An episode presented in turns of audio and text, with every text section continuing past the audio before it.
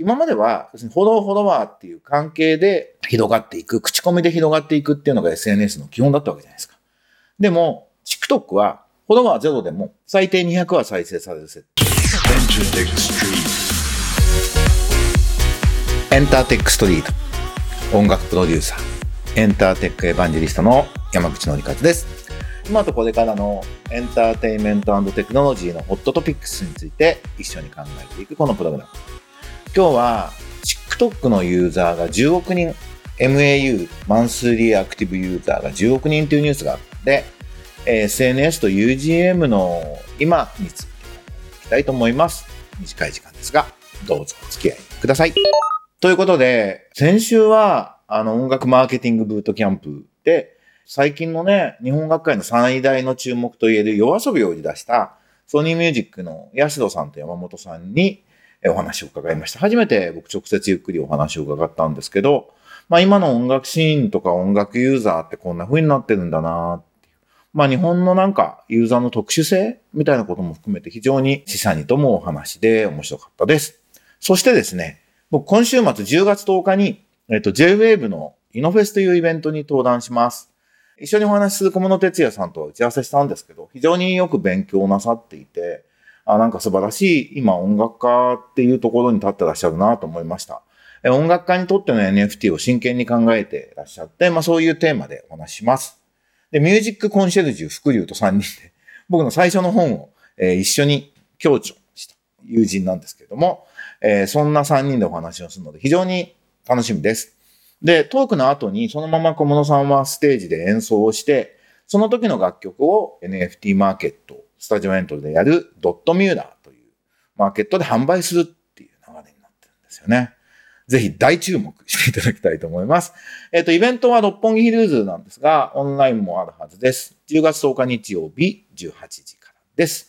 ということで、今日は TikTok の月間アクティブユーザーが10億人になりましたと。いうお話をちょっとチェックしていきたいなと思っています。まあ、Facebook はなんだっけ、36億人、26億人だっけ？?29 億人か。言ってるんで、まあ、Facebook の方がアクティブユーザー数だけは多いんですけど、まあ、すごい数だなと思います。中国国内はこれ原則的に含まないアメリカ法人の数字なんで、中国以外で10億人ってことなんですよね、これ。すげえなと。勢いあるなと思います。UGM、 User Generated Media。まあ SNS はソーシャルネットワーキングサービス。まあ TikTok の場合 UGM って言い方が当てはまるのかなと思うんですが、改めて指摘したいポイントが2つあります。非常にエポックメイキングだなというふうに思うんですが、まず1つ目は、中国系企業っていっぱい成功してるんですけど、大抵は中国って国が守ってるんで、YouTube もないし、Facebook もないし、で、それを中国版 Facebook、中国版 Amazon みたいなことをやって、で、ただ人口多いんで、世界で1位のユーザーがいますとか2位のユーザーがいます。ほとんど中国人なんだけど、それをネタにニューヨーク証券取引所でね、公開するって、まあちょっと反則じゃないかなと思う形で伸びてたんですけど、まあそういう中国系企業で初めて、この10億人って要するに中国以外なわけですよね。での大成功って、まあ初めてなんじゃないかなというふうに思って、なんかフェーズが一つ進んだなというふうに思います。でね、あのトランプ大統領が認めないとか言って、まあ、米中対立にも巻き込まれました。で、一方で、まあ、あれはね、トランプさんのパーソナリティも合うと思うんですけど、まあ、中国系企業が今言ったみたいな理由で、ちょっとずるい。自分の国は閉じていて、10億人のマーケットにはやれるのに、閉じていて、アメリカとか他のマーケットで儲けて、しかもニューヨーク証券取引所で資金調達するっていうのを、まあ認めないっていうのは、なんか一理あるなというふうに思うんですけど、で、最近はね、その習近平の中国共産党政府もね、アリババペイを認めないとか、香港市場の上場を阻止するとかいろんな動きをやってきて、まああれはね、あの中国に詳しい人に言わせると、習近平政権が危うくて、上海閥との構想が、戦いがあるから、IT 企業ってのは上海との結びつきが強いんで潰してるんだみたいな話もあるんで、僕はその辺にまで行くとわかんないんですけど、いずれにしても、なんか IT 企業もフェーズが中国の企業も進んだなっていうことで、まあそのアメリカと中国っていう巨大な世界の二つの強国にまあ、挟まれてる形の日本というのはどうするのかなっていうことも一つ視点として持たざるを得ない時代になったなと思います。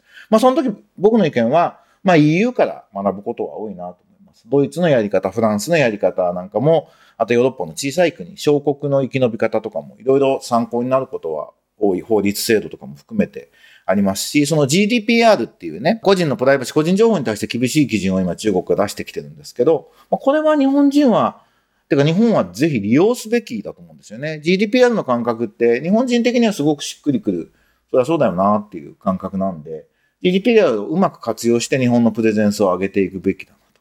まあ、そんなこと考えさせるぐらい、中国系の IT 企業が世界的に大きくなるっていうのはいろんな波及があるなっていう意味で、まあ一つエポックなんじゃないかっていうのと、まあもう一つともかく一番でかいのは、実はアリゴリズムを使った時代の最初の勝ち組だと思うんですよ。これまあ広告ビジネスとして見るか、エンタメコンテンツね、音楽を売るためのものとして見るか、見方によって、まあいろんな見方があるのかなと思うんですけど、今までは、フォローフォロワーっていう関係で広がっていく、口コミで広がっていくっていうのが SNS の基本だったわけじゃないですか。でも、TikTok は、フォロワーゼロでも最低200は再生される設計になって。これどういうことかっていうと、動画そのものをアルゴリズムが判断して、適した人に進めるってことをやっていて、で、それがバズると広がっていくっていうことなんですよね。なんで、マーケティング的に言うと、アルゴリズムとの戦いなわけです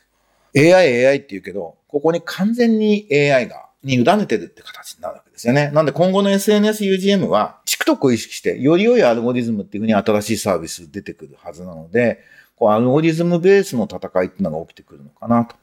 で、エンタメコンテンツを UGM、SNS 使って広げていくってなると、このアルゴリズムってどういう法則になっていて、この事業者は何を考えてアルゴリズム作ってんのかっていうのを先読みというか、まあ仮説を立ててやっていくみたいなことがまあ必要なんだろうなと思います。まあ日本もあの世界にね、6年遅れて、今、IT 産品国って日本は僕は呼ぶべきだと思ってるんですけど、その日本の音楽界も、まあ、やっとデジタルとグローバルっていう